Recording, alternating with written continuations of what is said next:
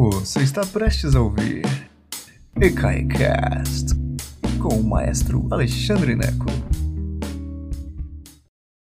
Boa tarde, senhoras e senhores, que prazer imenso tê-los todos aqui. É sempre uma alegria. É, se você está no YouTube agora, maravilha. Se você está no Facebook, é porque as palestras acontecem diariamente às 16 horas, todo dia de semana. E essa é uma palestra sobre a história do jazz dentro da série. Gente, como é que chama a série mesmo? Almanac Cultural, que é uma série nova aqui no canal do ECAI, que já está com seis ou sete vídeos e que eu convido você a explorar. É, o canal do ECAI já tem mais de 200 vídeos, nós estamos assim, loucamente criativos nessa quarentena e muito feliz de poder estar aqui. Preferiríamos estar ao vivo, mas essa reinvenção foi fantástica porque eu estou conhecendo gente do Brasil inteiro. Eu adoro meus fãs e clientes de Brasília, mas assim nós temos recebido cartas e, e colaborações de todo o Brasil. Estou muito satisfeito com isso. Muito obrigado por estarem aqui. Falando em colaborações, todo esse site é gratuito mas é muito importante para manutenção do ECAI e para vários outros profissionais que continuam trabalhando conosco durante a, a quarentena. Se você puder contribuir com qualquer coisa, de zero a quanto você quiser, ecai.com.br, basta clicar em apoie o ECAI, ok? Muito importante isso daqui, porque o site é gratuito, ele vai continuar gratuito. Mas se você pensar, por exemplo, em contribuir com um realzinho, um realzinho cada vez que você assistir uma palestra, pensa nisso, né? A gente está oferecendo tudo aqui de graça, tá bom? Mas é isto. Outra coisa, sobre a aula de hoje, é uma aula louca, porque é impossível explicar a história do jazz em apenas uma aula, ok? Mas, com meu maravilhoso poder de síntese, eu vou tentar fazer isso, ok? E alguns podem falar assim, mas, mas, mas maestro, você é formado em música erudita, que você vai falar sobre jazz? Bom, primeiro, como a palestra é gratuita, está aqui quem quer, né? Segundo, na internet é uma coisa muito interessante porque todo mundo fala sobre o que quiser, né? Então, assim, você pode acreditar no que eu vou dizer ou duvidar. Se eu fosse você, eu duvidaria não só de mim, mas de tudo o que você vê na internet. Duvida, pesquisa, questiona, vai atrás, vai saber o que é. Mas eu sou maestro, tenho 37 anos de carreira é, e gosto muito de música. Eu adoro estudar música, adoro estudar história. Eu tenho quase um, um, um bacharelado em jornalismo pela Universidade de Brasília que eu abandonei para perseguir a música depois. Mas eu morei nos Estados Unidos 15 anos, me formei nas universidades americanas, fiz mestrado lá também, e como parte da minha formação americana, eu tive que fazer cursos de história do, da, do pop americano, história do jazz, história do rock and roll. E essa é parte da, da, da minha experiência que eu vou passar aqui para vocês na próxima hora, ok? Dentro desta, essa aula, geralmente, para quem já viu isso ao vivo aqui em Brasília, eu passo essa, essa aula, são quatro aulas, são quatro palestras.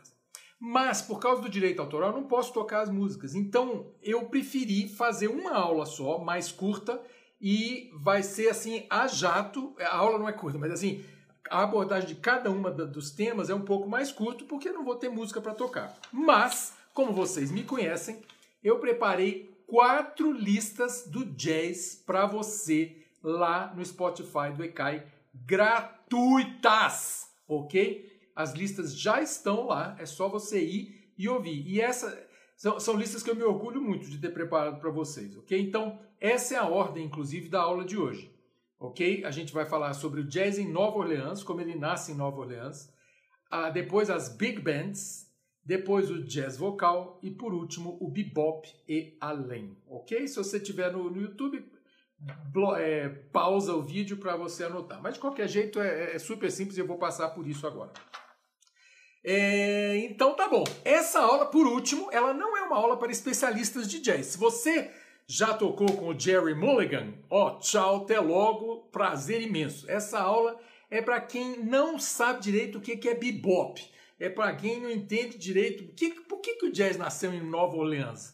O que é uma big band? Então, se você tem essas questões, você está no lugar certo. Se você já sabe tudo sobre o jazz, Beijinho, vai lá pro outro site, tá bom? Prazer imenso ter vocês aqui hoje. Então vamos começar com algumas. É... Vamos começar com alguma, alguns conceitos aqui para a gente poder entender o que, é o jazz afinal, ok? Primeiro, é blues, ok? O, o jazz ele é uma confluência de alguns gêneros diferentes, ok? O blues ah, é aquele, o blues original, o blues raiz, o primeiro blues, que é a maneira como a gente como a gente deve imaginar o começo do jazz, o blues é um sujeito tocando banjo no, no Alabama, na Geórgia, e ele tá lá tocando na varanda dele, tomando suco de pêssego na Geórgia, ok? Um negão tocando seu banjo, como eu sofro, eu sofro, eu sofro, que essa vida é dura, e essa vida é dura. É muito parecido com o, o sertanejo raiz brasileiro, lá de trás, Alvarengue Ranchinho, ok? Não é o sertanejo de hoje, mas o sertanejo lá de trás. É o sofrimento do caboclo, o sofrimento do sujeito rural, ok? Com o banjo. Então, isso é o blues, ok? Você pega o blues, que é lá da Georgia, do Mississippi, do Tennessee, o sul dos Estados Unidos, o sul pobre, eles chamam do sul profundo, Deep South, ok? Que é onde tem esse blues, ok? Música negra rural norte-americana. Isso é uma coisa. Outra coisa é o ragtime, ok? 1800, finalzinho do século XIX, 1800 e lá vai pedrada. Gente como Scott Joplin, por exemplo, que é um pianista, ele escreveu The Entertainer, que é aquele.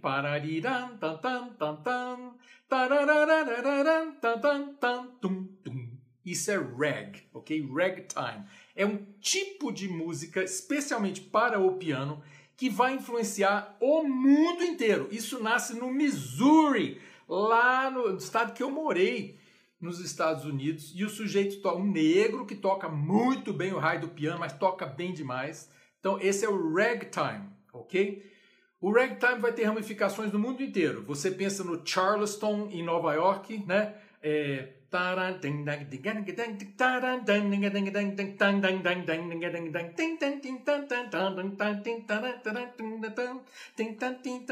esse é o Charleston, ok? Que são desenvolvimentos a partir do, dessa época, né, começo do século XX, do, do ragtime. No Brasil, o ragtime vai acabar com é, gente como Ernesto Nazaré, por exemplo. Porque isso é uma coisa muito interessante. O, o, o, o choro que nasce no Rio de Janeiro no começo do século XX, final do século XIX, começo do século XX, é irmão do jazz. E a gente vai falar sobre isso daqui a pouquinho, ok? Então, o ragtime ele influencia o mundo inteiro, porque é um ritmo novo, do começo do século XX, que é uma coisa meio. É como se fosse assim o rock and roll de 1899, ok? Então, ragtime. Tanto o ragtime quanto o blues, eles descem pelo rio Mississippi, ok? Pelo rio Mississippi, porque nessa época o transporte eram aqueles vapores, lembra de o vento levou aqueles vapores com aqueles negócios rodando atrás? O, tanto o blues rural quanto o, o, o ragtime do Missouri descem através desses barcos para Nova Orleans, uma cidade louca, é, na foz do Mississippi, né, ali para o Golfo do México, no estado da Louisiana, Nova Orleans, que é uma cidade de colonização franco-inglesa, porque ela, ela foi original, por isso que chama Nova Orleans, originalmente ela era francesa. Os negros que, que, que vivem em Nova Orleans até hoje falam uma língua que se chama de Creole, que é o crioulo. O crioulo é, é, é, o, é a mistura, né? Na Argentina o criojo é o branco com o índio, no Brasil o crioulo é o branco com o negro, lá nos Estados Unidos o crioulo é essa mistura do francês com o negro, ok? Então Nova Orleans é, tem essa mistura. É muito uma cidade muito parecida com Salvador no Brasil, no sentido de que toda a riqueza cultural vem do negro, a pimenta, a música, é aquela coisa é, maravilhosa, né, que nós conhecemos. Então é isso. Quando o blues rural chega em Nova Orleans junto com o ragtime, ali começa essa mistura louca que vai começar a formar o jazz, ok? Então, quando você pensa em blues, que você pensa na Billie Holiday, é, o, é essa mistura desse do blues rural, do banjo, que encontrou o piano lá em Nova Orleans. Então, é aí que começa essa mistura. Nova Orleans é uma cidade gigante, uma cidade portuária, uma cidade é, com a vida noturna incrível, principalmente a vida noturna da Casa da Luz Vermelha, do Inferninho, aquela coisa toda. Que é aí que nasce o jazz. O, o jazz nasce maldito. Ele nasce da cultura negra, ele nasce da cultura do porto, do marinheiro que vai no bordel.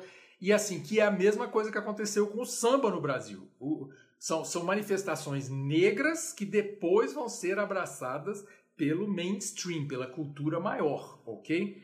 Então, assim, e, é, e, é, e ela é ela é praticamente ela é aceita pelo branco porque ela é espetacular, ela é maravilhosa, você não tem como fugir disso, ok?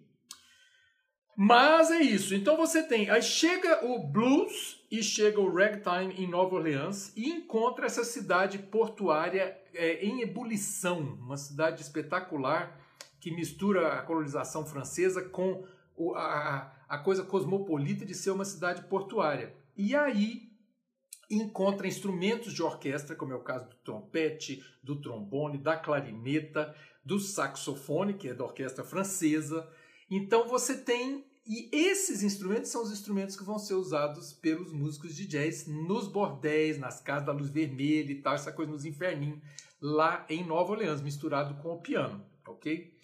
As primeiras bandas de, de, novo, de jazz de Nova Orleans são, são grupos pequenos de jazz. Me lembra muito o barroco. Por quê? Porque muita improvisação, como acontecia no barroco, diálogo entre os instrumentos e você tem uma base harmônica, que aí é parecido com o choro que eu falei. Você tem o solo, que é um instrumento de solo, que no choro pode ser o bandolim, o cavaquinho, a flauta. Lá no, no jazz vai ser o trompete, vai ser a clarineta, vai ser a flauta também, às vezes, né? Você tem o centro, que no Brasil, no, no choro, é o cavaquinho que faz clic, clic, clic, clic, clic, clic, clic, clic, clic, clic, o cavaquinho. É, e que lá vai ser o piano, que vai ficar no centro, fazendo a harmonia no centro, e a seção rítmica, que aqui no Brasil é o violão, que faz o, violão, faz a baixaria, e lá no, no jazz é o contrabaixo. Bom, bom, bom, bom, bom, bom, ok? Então é isso, você tem essa, esse som de Nova Orleans, é um som que, claro, quem é o grande nome de Nova Orleans? Louis Armstrong, Louis Armstrong, ok? é, que é, sem dúvida, o, o grande gênio do jazz, da primeira fase do jazz de Nova Orleans. Então, tudo isso que eu falei estará na lista 1 de Nova Orleans, lá no, lá no Spotify, ok? É isto. Depois, o que, que acontece? O jazz, ele, ah, como eu falei, ele começa como música de negros lá nos Estados Unidos. Ele é música que, que até a década de 50, por exemplo, se você fosse pego num conservatório musical erudito, tocando jazz na sala de prática com no piano, você era expulso do conservatório. O jazz era assim maldito, ok? Então, mas o que, que aconteceu com o jazz? Na década de 20, especialmente, houve uma, uma grande migração, não é bem migração, mas uma, uma grande visita de músicos negros americanos foram para Paris. Então eu estou falando de Josephine Baker, eu estou falando de Charlie Parker, grandes músicos de jazz que vão para Paris. Por que Paris? Porque Paris é uma cidade muito mais avançada do que qualquer coisa que tinha nos Estados Unidos na, na década de 20. Paris era cabeça aberta, sexualmente aberta, era uma coisa assim que as pessoas não, não tinha, né? Paris era para frente. Paris assim se não fosse a Segunda Guerra Mundial, teria continuado provavelmente como centro cultural, não sei, né? Eu estou chutando aqui. Mas foi a Segunda Guerra Mundial que mudou o eixo cultural da Europa para os Estados Unidos, para Nova York especialmente, né? E, mas aí o que, que acontece? Por que, que eu estou falando essa história dos músicos que vão a Paris? Porque isso valida esses músicos, ok? Você sabe, a mesma coisa acontece no Brasil, né? É, o, o, o Vila Lobos foi para Paris, passou não sei quantos anos lá em Paris, quando voltou ele volta. Ah, o Vila Lobos foi para Paris. Carlos Gomes vai para a Itália, fica na Itália, volta. Ah, Carlos Gomes. Então, assim, isso acontece muito no Brasil, né? Assim, e geral, acontece nos Estados Unidos também. É, né? Ser humano é esquisito mesmo. De qualquer jeito, quando esses. Assim, o que acontece nessa, nessa primeira metade do século XX é isso. o jazz é validado na França e volta para os Estados Unidos é, para ser consumido pela, pela, pelos brancos. Consumido como? Na indústria fonográfica. Era aquela coisa louca em que os, os brancos começam a comprar disco, mas os negros continuam entrando pela cozinha para fazer a performance num hotel uh, de brancos. Né? Aquela coisa maluca uh, sobre o racismo que né, nunca deu e não dá. A última coisa ainda sobre, sobre Nova Orleans que eu coloquei na, na lista lá do Spotify, mais uma vez essa lista do Spotify, a lista 1, a última coisa de Nova Orleans é uma dirge, D-R, desculpa, D-I-R-G-E. Escreve em português dirge, D-I-R-G-E, dirge, dirge eles chamam, que é que são as marchas fúnebres do, é, do jazz, que é fantástica. Tem umas duas lá que eu selecionei para vocês dá uma olhada lá também. Muito interessante esse negócio das marchas fúnebres, porque eles, é assim, você empurra o, o defunto com, uma, com festa. Então, assim, vai, toca o que der desafinado, do jeito que for, a família inteira vai tocando, os amigos tocando e puxando o caixão. Muito interessante isso. Realmente, assim, é o jeito de se ir mesmo. Mas aí o que, que acontece? Com essa, com essa visita dos, dos músicos uh, de jazz a Paris, o jazz começa a ficar muito famoso, muito famoso. E com isso, você lembra que na época não tinha microfone. Assim, quando tinha, era um microfone de, de péssima qualidade. Não tinha aquela coisa de você fazer é, amplificação num, num, teatro, por exemplo. Não existia isso. Por isso que as orquestras eram grandes, os teatros eram grandes. Então você, quando você cria a banda de jazz de Nova Orleans, é quatro, cinco, seis músicos no máximo, aqui não dá para encher um teatro sem amplificação.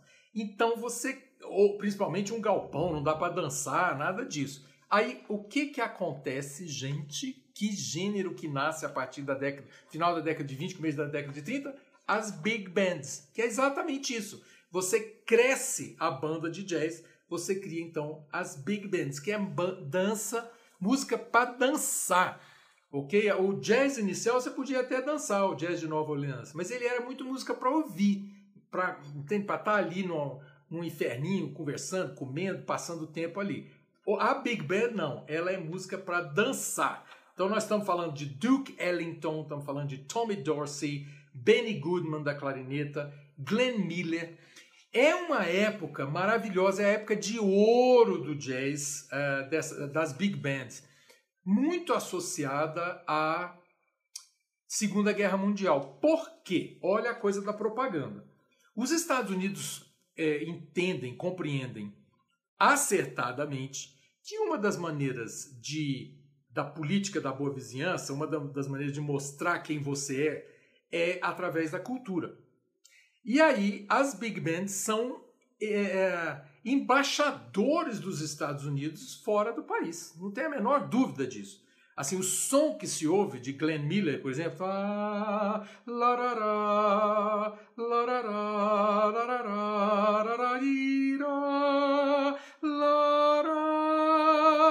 larará, aquilo é lindo de morrer, né? Moonlight Serenade. Lindo de morrer. Então, é uma maneira, é a geração do meu pai, né? Papai nasceu em 1940. E assim, é perdidamente apaixonado por Glenn Miller e toda essa geração, uma coisa impressionante mesmo.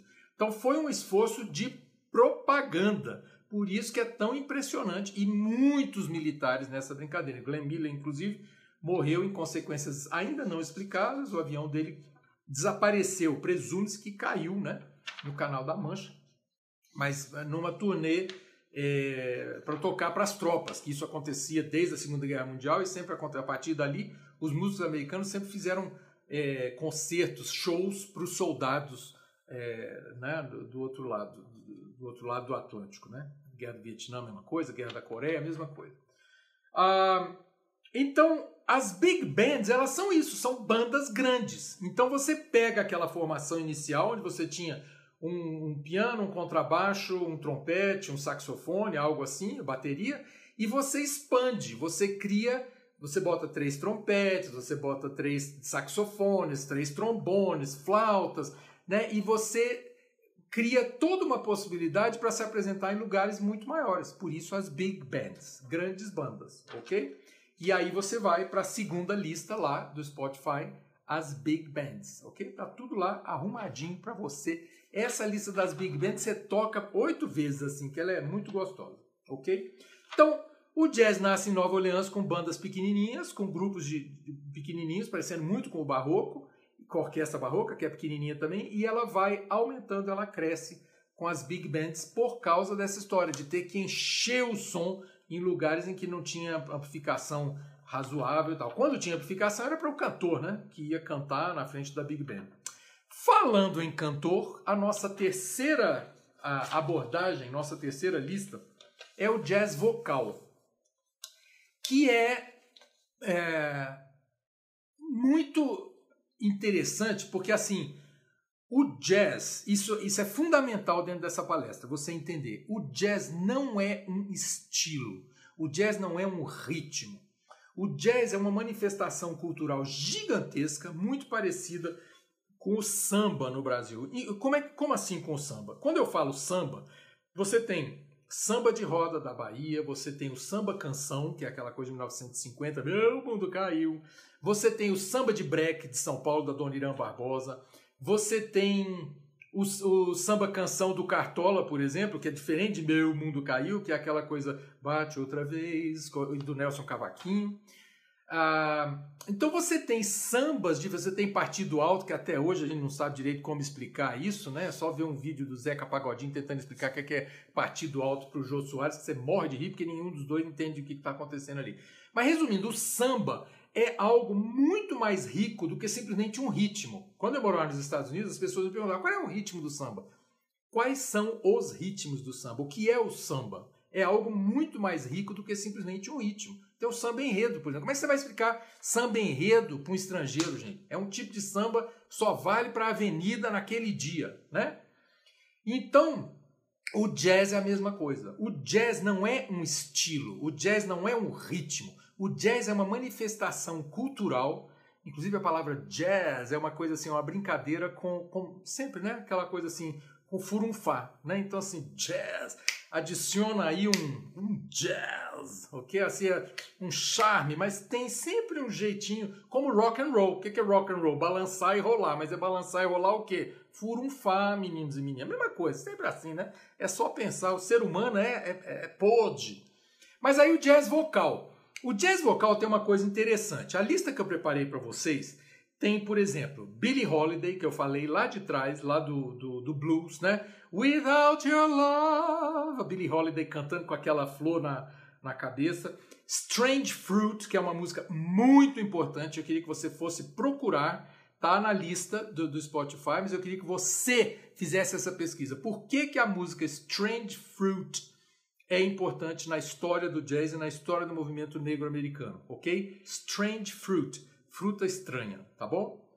Aí essa é a Billie Holiday. Eu separei a Ella Fitzgerald, Look at me, aquela classe, né? O classe, meu Deus do céu. Aí a Billie Holiday estava interpretando lá nos inferninhos, lá nos bordéis de, de, de Nova Orleans, a Ella Fitzgerald não. A Ella Fitzgerald já conquistou a Europa, os Estados Unidos, conquistou todo mundo. A Ella Fitzgerald está nos hotéis mais chiques, entrando pelos fundos, né? Que era negra. É, Sarah Vaughan, My Funny Valentine, Sweet Comic Valentine, maravilhosa, tá lá na lista para você. Dinah Washington, What a difference a day makes, 24 little hours, maravilhosa. Eartha Kitt, que é uma que a gente não conhece muito no Brasil, mas é muito importante no jazz também. Let's do it, let's fall in love, birds do it, bees do it, even educated fleas do it. Que é uma, uma, um jazz da Broadway, olha que interessante. Isso é do Cole Porter. Bees do it, birds do it. As, os pássaros fazem, as abelhas fazem, tá lá na lista. O que, que eles fazem? Furunfá mas não está falando, não está falando. Não está falando sobre. Quem fala sobre, de todas essas mulheres maravilhosas que eu, que eu, que eu falei, assim, você está falando sobre o amor idealizado.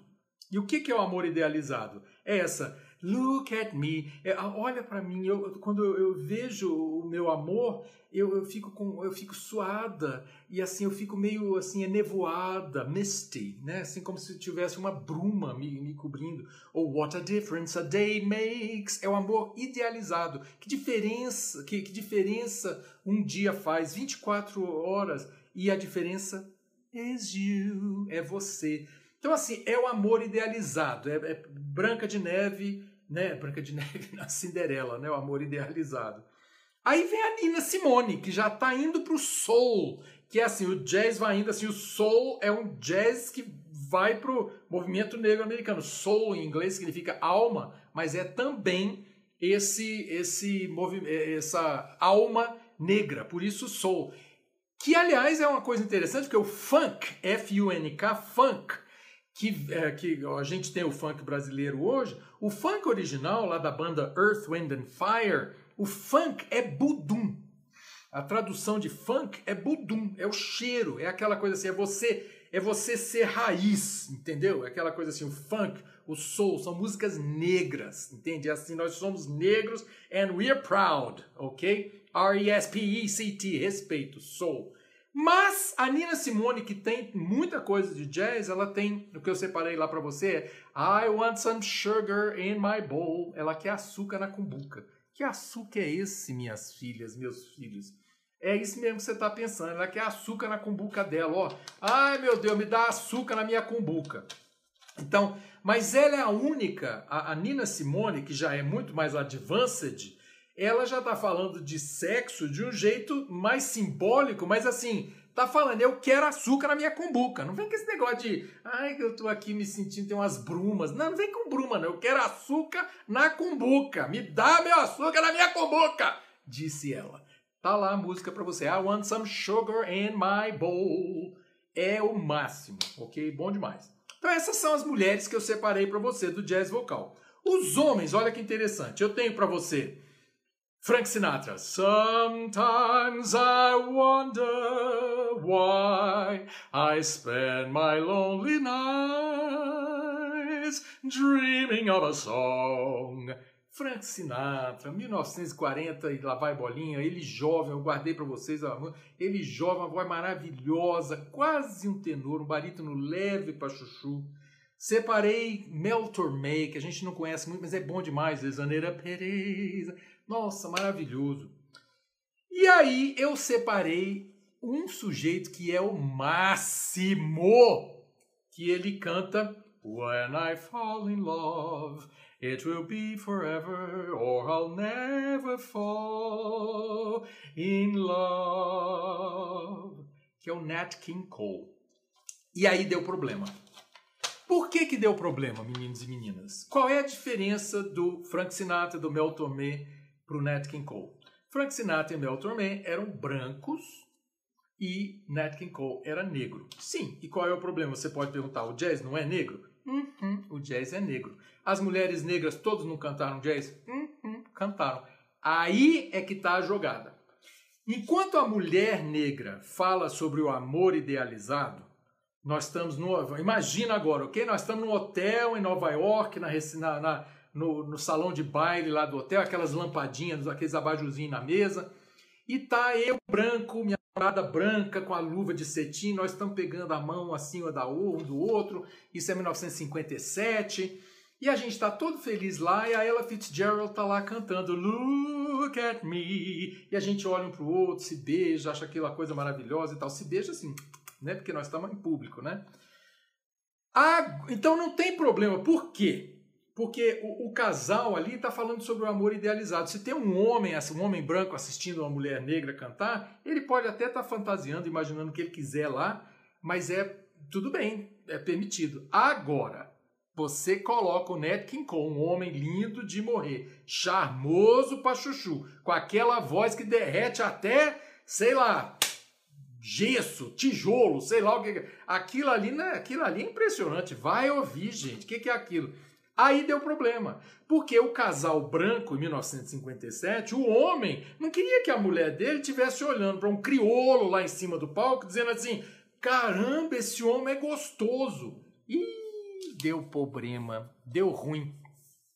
E aí saíram atrás do, do Nat King Cole, puseram, sabe aquela coisa que queimaram cruz no, no, quintal dele, em Alabama, né? lá em Montgomery, cidade do Alabama, que é aquela cidade onde a Rosa Parks, que é uma, uma das líderes involuntárias do movimento negro americano, sentou na frente do ônibus. Ela falou: Não vou sentar atrás, que isso é um absurdo. Soldados negros morreram na Segunda Guerra Mundial e eu não vou sentar atrás. Isso é um absurdo. E aí deu ruim. Então, é... Nat King Cole foi o primeiro negro a ter um programa de televisão nos Estados Unidos. O programa era dele. E aí você pergunta, mas o... qual é a diferença do, do, do Louis Armstrong, que era idolatrado pelos brancos, e o Nat King Cole? A diferença é óbvia. O Louis Armstrong era um negro engraçado, que tocava o trompete, não era um desejo sexual de ninguém. O Nat King Cole não todo arrumadão, com aquele cabelo bonito, era um homem bonito. Então, pronto, aí deu ruim, né? Foi problema. Então, isso é muito interessante. Eu me lembro, nunca vou esquecer, essa é aquela aula que eu falei de, de jazz, pop and rock que eu assisti lá nos Estados Unidos. Meu professor era espetacular e ele pontuou isso. As cantoras negras americanas podiam, os cantores negros americanos não podiam, porque eles, eles podiam o negro engraçado, eles podiam o negro enquanto negro, não o negro enquanto objeto romântico, ok? Então é isso, essa é a terceira lista, é, é um assunto bem, bem hot, bem interessante. É a nossa terceira lista que é o jazz vocal, ok? E por último, nosso último, nosso último tema desta aula muito louca, que é uma aula condensadíssima para você depois ir ouvir tudo que você, tudo que eu sumarizei aqui rapidamente. Lembra que essas palestras do ECAI, a minha intenção é que elas sejam como uma sessão de referência numa biblioteca. Então você começa sua pesquisa aqui. Ah, por que eu não quero pesquisar? Gente, é só ouvir música, sair atrás de coisa boa, é divertido, é muito gostoso, ok? Nossa última lista, então, é o bebop ok? Que eu ainda, ainda brinco aqui, bebop e além. O que, que é o bebop? Olha só, o jazz, quando nasceu lá em Nova Orleans, em 1901, ok? Na virada do século, é, o jazz era negro, correto? E os negros, ao longo dos anos, foram perdendo território no jazz. Originalmente o jazz era negro, e claro, o jazz de raiz continuou negro. Mas a, a indústria cultural, a indústria fonográfica se apropriou do jazz e lançou, como sempre acontece, né? Você sempre tem o, o que aconteceu no rock and roll. Big Mama Thornton lançou You Ain't Nothing But a Hound Dog Crying All the Time, uma negra e aí, três anos depois, Elvis Presley lançou You Ain't Not But a Hound Dog. Mesma música, estourou com o Elvis Presley, não estourou com a Big Mama, Big Mama Thornton. É assim que funciona, não adianta espernear, não adianta espernear. O samba no Brasil só foi aceito quando os brancos disseram, não, vamos ganhar dinheiro em cima disso, e aí ganhar dinheiro em cima disso. Então assim, é triste, é revoltante. Paciência, ok? É isso. Vamos mudar essa história? Vamos mudar essa história. Vamos falar sobre isso? Vamos falar sobre isso. Mas esta é a história, ok? É isso aí que aconteceu. Revoltante, triste, mas isso que aconteceu. Como resposta, então, a essa branquificação do jazz, nasceu o bebop. Bebop. Bebop. Que é um termo meio onomatopaico. Bebop, bebop, bebop, bebop, bebop. É o seguinte, é jazz de negros para negros. É um jazz extremamente cerebral, é como se os melhores alunos da turma fossem fazer uma conversa que só eles entendessem, com uma linguagem muito sofisticada. O bebop é isso. O bebop não é um jazz para você sentar e ouvir relaxado. O bebop é um jazz para você ouvir concentrado. Então, assim, a lista que eu arrumei para vocês, a quarta lista lá do, do Spotify, que é toda de bebop, é uma lista de pesquisa. Você vai ver que os, que os, os músicos eles estão exibindo a, a maestria deles nos instrumentos e na harmonização é brilhante, é espetacular, mas é para quem entende. Sabe aquela coisa assim que cada um de nós tem o seu hobby?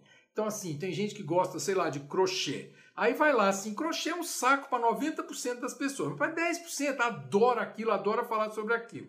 Outras pessoas somos nós que gostamos de música clássica. 90% das pessoas acham um saco. Quem gosta é apaixonado por aquilo.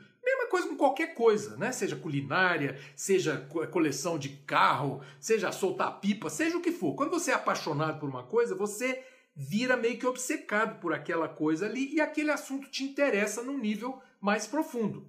O bebop é isso. O bebop é jazz. Uma travado, pronto, liberou. O bebop é jazz para quem curte jazz. É jazz de adulto. É assim, tira as crianças da sala, que nós aqui vamos fazer música para nós. Você não está gostando disso aqui? Você sai, você vai embora, a gente não precisa de plateia. Tem uma das faixas que eu separei lá para vocês, é uma faixa ao vivo em que o intérprete fala assim: gente, para por favor, porque eu estou ouvindo, para de conversar, eu estou ouvindo o, o, gelo. Eu estou ouvindo gelo no copo. Vocês estão bebendo uísque, está fazendo barulho, o gelo no copo está me atrapalhando aqui. Esse é o negão no palco reclamando que a plateia está fazendo barulho, sacudindo o gelo no copo de uísque. É isso. Então, assim, esse é o nível desses músicos. Eles são assim o máximo, o supra-sumo, eles são a Coca-Cola, o último pacote do biscoito, eles são o máximo. Então, o bebop é uma resposta negra a essa branquificação do jazz, ok? E é um, um a lista que eu preparei para vocês, eu vos convido a ouvir com carinho, ok? É o tipo de música que você não vai gostar na primeira audição. Eu, eu, fiz a lista crescente, ok? A primeira, as primeiras músicas vocês vão achar, uai, o Alexandre tá exagerando. Mas aí, aos poucos, você vai vendo que ela vai ficando cada vez mais esquisita. E esse é o propósito. Não é esquisito de propósito, não é esquisito para ficar feio, não é esquisito para encher seu saco. É esquisito porque eles estão fazendo um exercício, é como se fosse aquele crochê que eu falei. Olha esse ponto de cruz diferente aqui que faz e que só quem faz aquele negócio que vai ficar interessado naquele trem. Mas é assim que funciona ok? O bebop.